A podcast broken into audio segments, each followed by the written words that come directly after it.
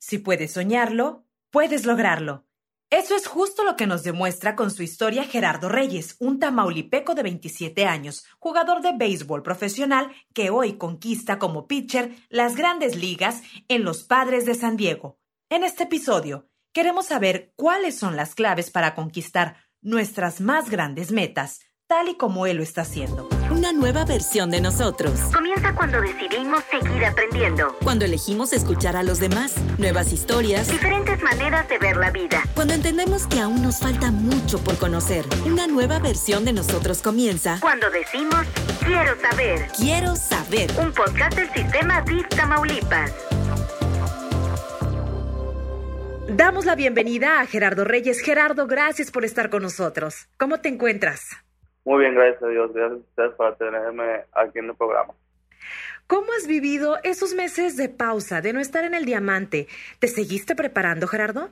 Sí, este, yo creo que esto es para todos los peloteros. Nos tuvimos que adaptar a la, a la situación y estar preparados para cualquier momento, como lo fue, este, de un día para otro, estar listos para un sprint training 2.0, como le están llamando. Y fue difícil, fue complicado, pero fue parte del proceso de, este año. Gerardo, eh, queremos conocer tu historia. ¿Cómo es que te inicias en el béisbol? ¿Cómo fue que descubriste que tenías esta pasión? Pues yo creo que fue poco a poco. Eh, en realidad yo no tenía el talento en sí que sobresaliera desde el primer día. Fue más por amor al, juego que, lo llevamos, pues empezamos en, en Santa Engracia, Tamaulipas, que es un pequeño pueblo a las afueras de Ciudad Victoria, la capital y poco a poco este, empezamos ahí en el pueblo, luego nos movimos a la ciudad y entonces eh, después emigramos a, Estados Unidos. ¿Siempre tuviste claro que tu posición era la de pitcher o cómo fue que identificaste ese talento? No, eh, en realidad este, yo eso lo descubrí ya fue hasta casi mi último año en la universidad. Ah, ok.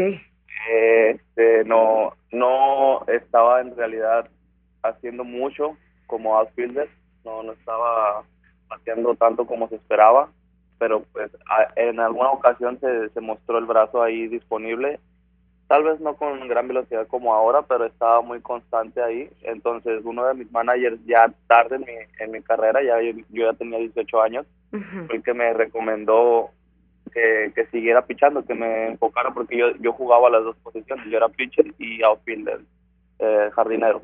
Entonces al ver la, la situación, él fue el que me recomendó de que ya me dedicara un poco más al picheo si yo quería seguir con, con esto del béisbol y, llegar a jugar profesional. Entonces fue, yo le dije que él es el que sabe, él es el que entiende un poquito más el béisbol que yo, entonces seguí su consejo. Oye Gerardo, ¿y tu familia qué papel jugaba o ha jugado desde el inicio de, de tu carrera? Pues es el papel más importante, yo creo. Claro. Una porque, porque ellos, mis papás nunca me dijeron que no. Este, tomamos muchas decisiones, como te mencionaba, era salir de Santa Engracia a la Ciudad Victoria, de Ciudad Victoria hasta Estados Unidos y vaya después de ir a la universidad y de la universidad a jugar profesional. Entonces, en cada decisión ellos nunca me pusieron un pero y eso fue la clave para mí. Este, yo también fui un poco aventado a las decisiones y, y sin pensarla dos veces, pero pues a lo mismo, ellos estuvieron ahí siempre presentes y, diciendo que sí a, mis decisiones, ya sea sobre la escuela o sobre el béisbol. ¿Alguna vez llegaste a tener duda de dedicarte a esto? talento no estaba ahí en realidad. Este, no era lo principal para mí. No tenía las cualidades, no tenía el cuerpo físico. Entonces, eh, lo principal para mí era el estudio en ese entonces. Ah, ok, ok. Ya cuando, cuando fue mi segundo año de universidad fue cuando se mostró un poquito más el talento, pero fuimos más, este, con el tiempo, pues no era tanto que en un solo juego yo demostraba todo mi talento, sino con la consistencia que yo llevé en mi primer año de universidad. Eso fue lo que llevó a los scouts a, a mostrar un poco más de interés. Entonces de ahí me agarré de mi primer año de universidad, de mi consistencia y trabajé de eso. Este, yo sabía que no era alguien que enseñaba demasiado, que tenía mucho que, aportar, entonces mi consistencia fue un poquito más lo que me llevó a, a firmar profesional. Y bueno, sabemos que naciste en el norte, en una región donde predomina la afición por otros deportes como el fútbol. ¿Sentiste en alguna ocasión que estabas remando a contracorriente? Pues no remando contracorriente, simplemente que no eran las mismas oportunidades para el béisbol. Este, es un poco más restringido Entonces era menos probabilidades de que uno sobresaliera en, en este deporte, hablando de esta región, ¿verdad? este no es la misma, no es la misma en Sonora, Sinaloa y Tamaulipas hablando del béisbol. Entonces, eso fue también clave para mí, seguir moviéndome, seguirme adaptando y, y buscando mejores opciones, porque sabiendo que si uno se queda donde mismo, va a ser un poco más difícil las oportunidades. Y cuéntanos, ¿cómo fue tu ingreso en las grandes ligas? ¿Cómo fue hacer ese sueño realidad, tu sueño realidad? Digo, yo lo llevaba un día, día a día, porque en realidad yo estaba compitiendo con personas con un gran talento. Mm, claro. Así como, iba, como iba subiendo, ya sea desde high school universidad, cada vez el, el talento era más grande y más chico las oportunidades, pero pues lo llevamos día a día, aun cuando empecé con ligas menores, el proceso fue largo, lesiones, eh, estar en un equipo varias veces, tantos años, este, fue algo diferente, difícil para mí. Lo, la clave para mí fue la consistencia, este, mostrarle a las personas indicadas lo, lo que yo podía aportar para el equipo y eso fue lo que me llevó a debutar el año pasado. En alguna ocasión, Gerardo, alguna persona eh, te llegó a decir que no te dedicaras a eso? Así tan directo no, nunca me dijeron eso o quizás yo no lo escuché. Ok, sí, mejor. Este, simplemente era, era más que no, no se me daban las oportunidades como a otras personas que, que se les veía el talento simplemente de verlos jugar un juego. Entonces, eso era mi forma de que, ok, dedícate a otra cosa. Pero, como te digo, no escuché, no, no, no puse atención a esa parte y simplemente seguí jugando. ¿Y qué pasaba por tu mente ese 12 de abril del 2019 cuando debutaste con los Padres de San Diego en un juego que resultó victorioso contra Arizona? Para serte honesto, era más si iban a llegar mis papás a tiempo, porque fue de un día para otro. A mí me a mí me hicieron la llamada fue a las 11 de la noche estando en Seattle con el equipo de AAA. Entonces esa misma noche yo le hablé a mi agente y a mi familia para empezar a ver lo de los vuelos, para, para ver si alcanzaban a llegar al primer juego. Llegaron, este, pero después del juego. Gracias a Dios piché el siguiente juego y les tocó verme en, en, la primera ocasión que me, que me tocó jugar con el equipo grande. Y como te digo, yo creo que no, no le puse tanta atención al juego, sino más a, dónde estaba mi familia en ese momento. Por ejemplo, eh, en esa ocasión, ¿tenías el nervio? ¿Estabas ansioso de alguna manera? Y sí, sí, ¿cómo lo manejaste? Claro, los nervios son antes del juego en realidad para uno. Este, una vez que empiezas a calentar, una vez que haces el primer picheo durante el juego, eh, yo creo que esto lo tenemos todos los pitchers, dejamos de escuchar el, ruido de los fanáticos o el, ruido del, estadio y se convierte solamente en, en, en enfoque hacia, hacia el home plate. Si las pudieras enumerar, ¿cuáles crees que son las claves de tu éxito? Tanto esa velocidad de 100 millas como eh, también en el aspecto emocional, todo lo que te da fortaleza. Yo creo que la número uno sería consistencia. Consistencia. La consistencia puede ser desde la ética del trabajo, saber qué es lo que se tiene que hacer y hacerlo correctamente, e igual en el campo. Eh, una, una va con la otra, la, la consistencia que tienes en, en el trabajo, en el gimnasio, en los entrenamientos, es la que llevas al juego. Entonces, esa es la número uno para mí. Y pues, la segunda yo creo que es disfrutar el juego también. Al fin y al cabo es un juego de béisbol. E, ¿Eso, eso también lo aplicas tú en tu vida? ¿En tu vida personal? Así es trato de hacer una, una rutina diaria que, que viene siendo casi lo mismo todos los días, dependiendo si nosotros estamos de gira o estamos en casa, intentamos hacer lo mismo. A nosotros nos inculcan eso desde, desde que estamos en ligas menores, tener una rutina y llevarla desde la casa hasta el, hasta el campo de juego. ¿Y qué retos ha representado estar en este nivel? ¿Alguna vez has sentido presión o quizá miedo? ¿Algo que te haga dudar? Claro, siempre tengo presión en la manera de que no conozco la situación en realidad. Algo que no conozco es lo que me va, me va en realidad poner más nervioso. Pero dentro de eso, lo demás es, yo creo que es parte del juego, es parte de la vida, entonces lo llevo día a día con día. Entonces, si yo no conozco la situación, eso sí me va a poner un poco nervioso. Una vez que la conozco ya va a ser totalmente diferente.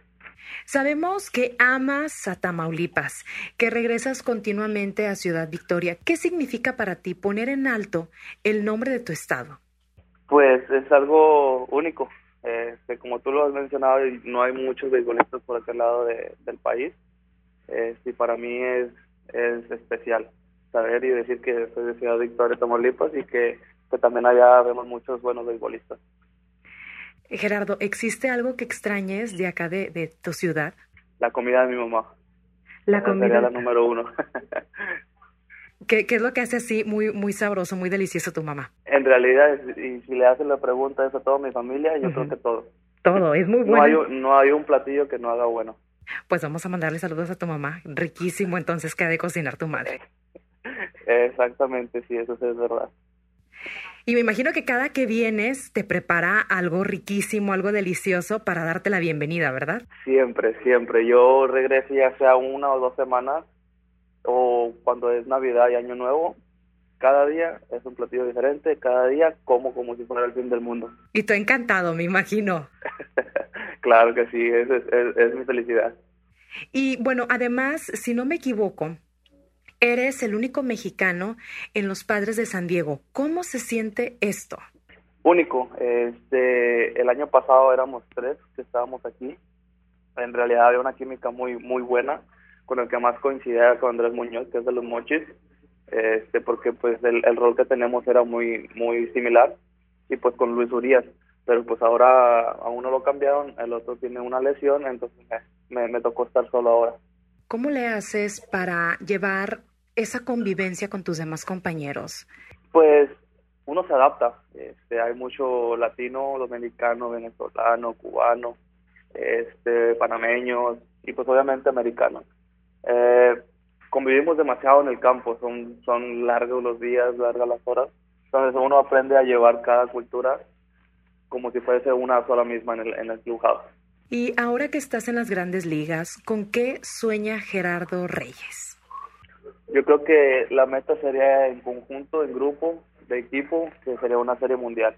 Primer paso sería unos playoffs, que es hace tiempo que el equipo de San Diego no ha, no ha conseguido.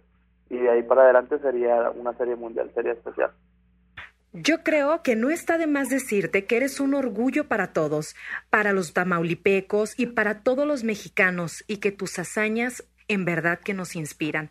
¿Qué mensaje le darías a esos niños, a esos jóvenes que buscan hacer una carrera en el béisbol o cualquier disciplina, que te admiran y que sueñan con alcanzar la gloria en el deporte? Les podría recomendar que, tengan una meta, que tengan una meta que quieran cumplir a, a corto plazo y a largo plazo. Este, las situaciones nunca van a ser las indicadas, nunca van a estar siempre para, para todos. Entonces hay que acoplarse y saber, saber encontrar la, la oportunidad indicada y estar preparado para ese momento. Gerardo, y por ejemplo, eh, algún padre de familia que esté observando que su hijo tiene cierta eh, destreza para cualquier deporte, algún mensaje que puedas darle?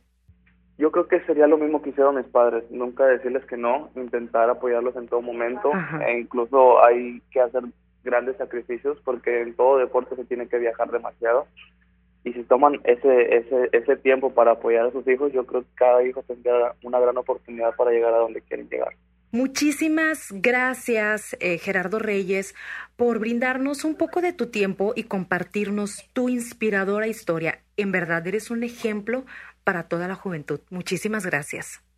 Gracias a ustedes por tenerme como invitado. Muchísimas gracias. Que tengas un, bon- un bonito día. Este, nos vemos en la próxima. Gracias. Ok, gracias, bye bye. Bye bye. Gracias por quedarte con nosotros hasta el final de este episodio. Te invitamos a compartir esta gran historia de crecimiento personal. Los esperamos en el próximo episodio del podcast Quiero saber del sistema DIF Tamaulipas, hecho con amor para todos ustedes. Hasta luego. Una nueva versión de nosotros. Comienza cuando decidimos seguir aprendiendo. Cuando elegimos escuchar a los demás. Nuevas historias. Diferentes maneras de ver la vida. Cuando entendemos que aún nos falta mucho por conocer. Una nueva versión de nosotros comienza. Cuando decimos quiero saber. Quiero saber. Un podcast del sistema DIF Tamaulipas. Escríbenos a quiero saber arroba diftam.gov.mx.